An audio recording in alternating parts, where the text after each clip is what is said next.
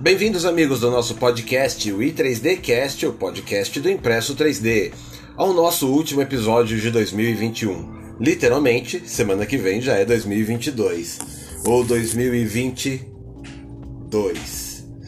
Não, é, não, não foi fácil em 2021 essa prorrogação do estado de pandemia com lockdowns, fechamentos dos negócios e aquele afã de fazer valer os dias da reabertura, os quase dois anos que foram fechados. Mas para impressão 3D foi muito bom, obrigado, e por isso nós estamos aqui também. Esse foi o ano em que o projeto pessoal, absolutamente despretensioso, saiu do papel, literalmente, e foi o surgimento da revista digital Impresso 3D. E sabem de uma coisa? É engraçado que quanto mais envelheço, mais faz sentido o famoso discurso do Steve Jobs em Stanford na formatura de seus alunos.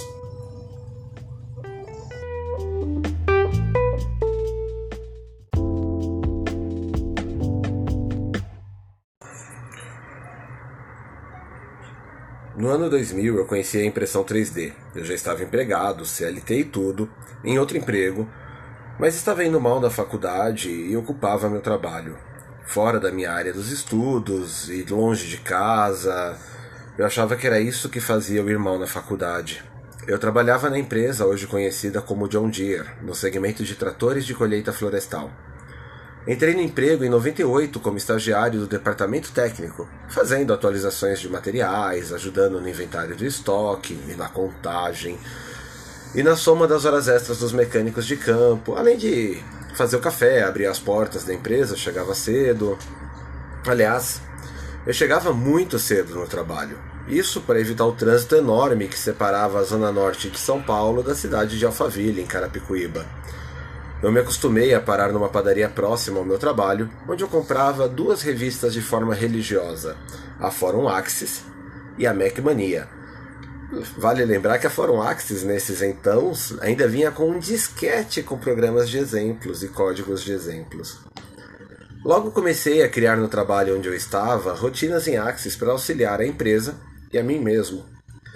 Fiz um sistema de ordem de compras que foi um pequeno sucesso melhorei o programa de horas extras dos mecânicos, eu não precisava mais ficar adivinhando se tal dia era feriado no município, no, no estado, no país, onde, naquele dia que o mecânico trabalhou.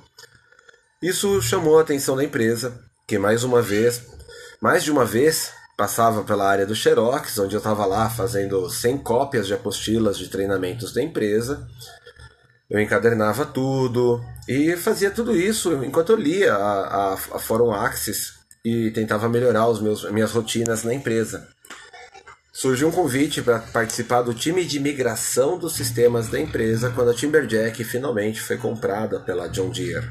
A empresa finlandesa passou a pertencer à empresa norte-americana e eles iam colocar tudo num único sistema de funcionamento, um ERP, um Enterprise Resource Planning, chamado BAN, com dois As, B-A-A-N.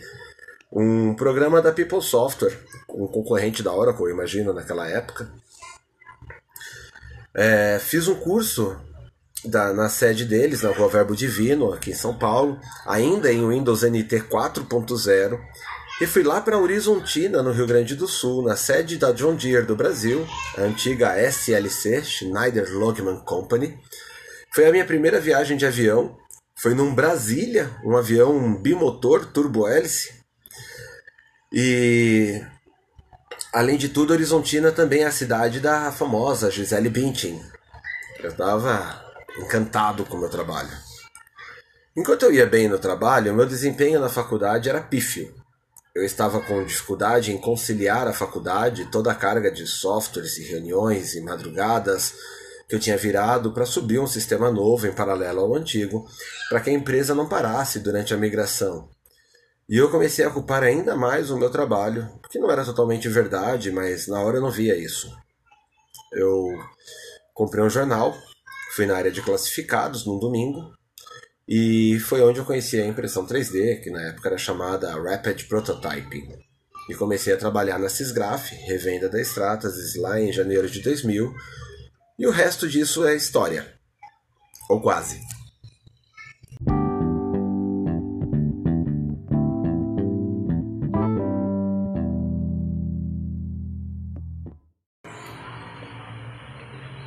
Em janeiro de 2000, eu entrei na Cisgraf para representar a Stratasys e lá eu conheci o Wilson Ranieri, Wilson Amaral, Guto Drummond e, claro, o Benevaldo Padovani, o Benê. Fui arrebatado pela prototipagem rápida e aceitei o estágio sem nem saber se ele era remunerado ou não. Sem saber o que eu precisava, de que eu precisaria ir de terno por todos os dias, novidade na minha vida.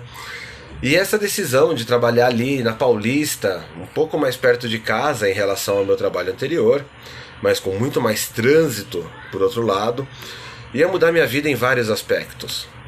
Logo após a migração do emprego e passados os primeiros meses que eu recebia treinamentos, tinha muita tarefa, muita coisa nova para aprender, em algum momento a rotina voltou a se bater sobre mim. Meu desempenho ainda não tinha melhorado na faculdade e eu não conseguia entender o que estava errado porque eu andava tão distraído. Acontece que lá no meu emprego anterior, nas visitas diárias à mega banca de jornais de Alphaville, eu tinha redescoberto outra paixão, a literatura. Quando as revistas que eu lia já tinham sido lidas, eu continuava indo na padaria e comecei a comprar livros de RPG, aquele jogo de dados que você interpreta um personagem e joga dados para decidir se sua ação foi bem decidida, bem sucedida. Não é o RPG de computador, é o mais antigo. Quando esses livros estavam lidos, eu comprava romances inspirados em RPG e quadrinhos e filmes em VHS ainda. E logo livros que inspiraram os tais filmes, quadrinhos, romances e jogos em RPG. Eu me aficionei pela literatura. Quando mudei de emprego, eu descia e subia do metrô em frente à livraria Martins Fontes, na esquina da Brigadeiro Luiz Antônio com a Avenida Paulista. E se tinha qualquer lançamento de qualquer coisa lá na livraria Martins Fontes, eu colava na festa. E faltava na aula. Nossa, conheci grandes escritores brasileiros, Marcelino Freire, Ivana Ruda Leite, Flávio Santana e toda uma geração autodenominada Geração 90 ou Manuscritos de Computador. Fiquei amigo de alguns, fui a seus lançamentos, Conheci no lançamento dos, 100, dos mil microcontos para ler antes de morrer, uma obra piada com aqueles mil livros, porque você mil coisas que você tem que fazer antes de morrer, filmes, jogos, sei lá. E até o Milor Fernandes eu vi nesses lançamentos. E de longe, o melhor conto desse livro que eu citei agora era do Milor Fernandes. Teve um lançamento da Folha que o repórter foi acompanhar, e era um repórter novo, não conhecia uh, o meio literário brasileiro jovem, essa geração de manuscritos de computador. E eu tive o prazer de apresentar para ele, ó, aquele é fulano, aquela é cicrana, aquela é beltrana. E o cara, ah, você deve fazer parte. Eu falei, não, sou só um aficionado. Finalmente eu percebi, depois de muita boemia e voltas a essa comunidade crescente de escritores brasileiros, que o problema com a faculdade era o mesmo. E eu traquei a FATEC. Fui prestar jornalismo. É claro que eu não passei. eu queria Casper Libero ou nada. E fui fazer cursinho, que também foi ótimo, foi uma grande decisão na minha vida ter feito o cursinho sem a pressão de ter que passar no vestibular. Eu já estava estudando em uma faculdade, eu já tinha um emprego. Nessa época, eu acredito que eu estava RS protótipos, eu imagino. É, e fazer o cursinho foi muito bom para eu aprender todas as matérias que eu não vi direito na escola técnica. Então, mesmo que depois não tenha servido, foi muito bom ter feito. Mas eu prestei naquele final de ano a Casper Libero de novo, e não passei de novo, e resignado voltei à FATEC. Na mesma sequência, se lá em 2001 os trabalhos de impressão 3D estavam muito fracos, lembrando que 2001 foi o ano do ataque às Torres Gêmeas, foi o ano dos problemas que nós tivemos internacionais, a guerra do Afeganistão, é, foi um ano de crise. Aqui nós já estávamos por volta de 2004, então nós já estávamos vivendo um novo momento. E eu fui me dedicar a esse trabalho que estava crescendo de demanda, com novos clientes, novos lançamentos, novos materiais, e eu precisava voltar a me concentrar nesse trabalho. O desejo de ser escritor foi ficando enterrado, a vontade de fazer jornalismo passou, e eu me, me revelei como um bom vendedor, um bom gerente de contas, me apaixonei pelo que eu estava fazendo de novo.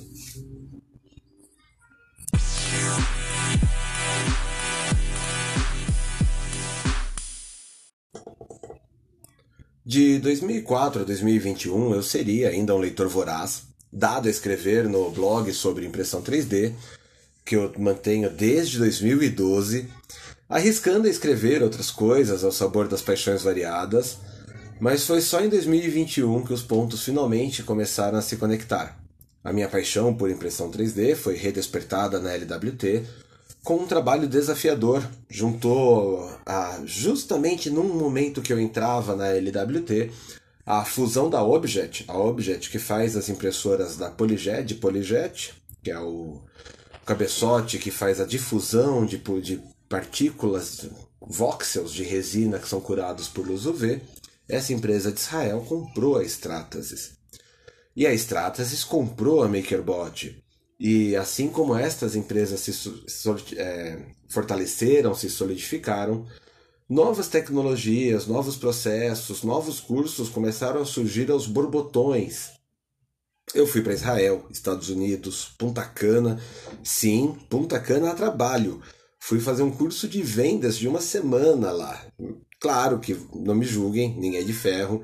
Dá para você assistir cursos das 8 às 18 no auditório e ainda assim virar noite no cassino.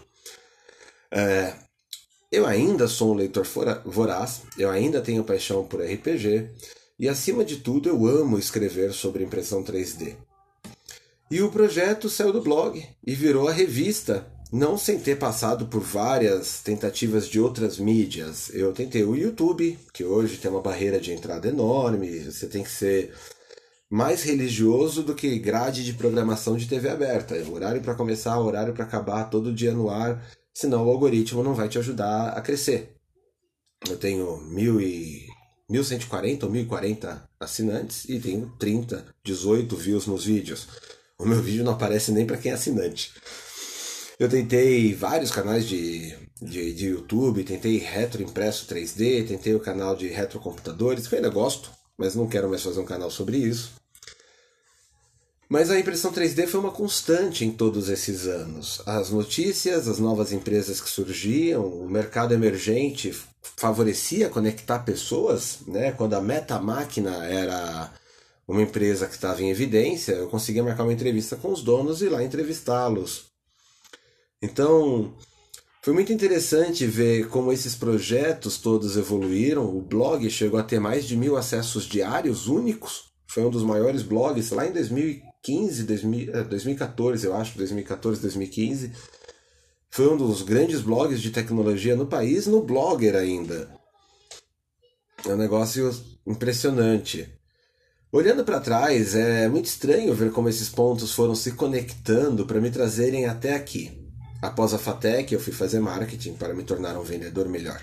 E com a impressão 3D, a impressão 3D BB, aquela impressão 3D raiz, aquela de 2009 a 2010, movida a Java, Python e barbante, antes do Arduino ser inventado ou popular, não sei, eu fui fazer TI para reencontrar aquele Emanuel, programador de Axis dos anos 90, para melhor compreender o firmware, as linguagens de programação e o processo de funcionamento da impressora 3D Happy Happy, aquela que você arma e usa. Do Axis à literatura, do curso de mecânica técnica e tecnológica aos dias de hoje, é muito interessante ver como tudo isso, tudo, parece me conduzir até aqui nos dias de hoje e me levar a criar, junto com o Ayrton Araújo, uma revista que mudaria mais uma vez a minha vida. A revista Impresso 3D.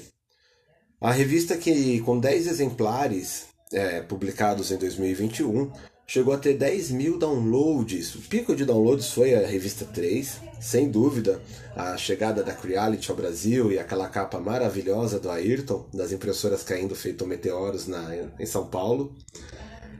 Hoje nós temos 250 assinantes, 250 patrõezinhos que pagam para nós R$ 9,90 para ter um acesso mais cedo à revista, participar das enquetes, ajudar a tomar decisões de pauta. E que eu espero que ano que vem continuem sendo os patrões compreensivos com nossos atrasos. Afinal, todos nós temos um day job além da revista. Mas que sejam exigentes como têm sido, que tenham, sejam criteriosos para exigir o conteúdo que querem ler na revista, sugerindo conteúdo, sugerindo pessoas para escrever e eu espero que essa nossa comunidade se multiplique para que a gente possa continuar produzindo esse conteúdo mais vezes, com mais qualidade, eventualmente ter um número tal de assinantes que nos permita fazer impresso. Né? Hoje, fazer na gráfica rápida uma revista é 57 reais. Fazer 10 mil revistas é 15 cada uma. Só que aí eu tenho que gastar 150 mil reais né, para fazer 10 mil revistas. Então, é, eu espero que a revista continue crescendo, que a gente chegue num patamar que dê para fazer a revista impressa, com um número de anunciantes que nos permita fazer essa revista impressa. Aliás, quero agradecer a todos os anunciantes que nos apoiaram em 2021, que embarcaram nessa loucura de um maluco que não é um youtuber reconhecido nacionalmente, que não é um Instagram com o maior número de seguidores, embora vocês estão ajudando a mudar isso, está crescendo bem a comunidade da Impresso mas que embarcaram nessa loucura de que, olha, a revista não é o Emanuel, a gente está apostando na comunidade que está se formando ao redor da revista. E é isso que eu queria agradecer. Agradecer como uma carreira que não foi desenhada para se tornar, para me tornar um produtor de revistas, mas eu passei por jornalismo, passei por cursinho, passei por marketing, passei por TI, trabalho há 21 anos, agora em janeiro, 22 anos com impressão 3D e parece que tudo foi se desenhando, como naquele discurso do Steve Jobs em Stanford. E eu quero desejar para vocês, um, primeiro agradecer por esse 2021 maravilhoso e desejar a todos vocês um 2022 de muito sucesso. E deixo um convite para vocês se perguntarem quais pontos vão se unir na sua vida em 2022. Quais novidades você espera descobrir no ano que está por vir? Eu, eu não sei dos meus ainda, mas garanto que estou ansioso para descobrir que novos pontos vão se unir. Até lá, meus votos de feliz 2022 para todos e obrigado.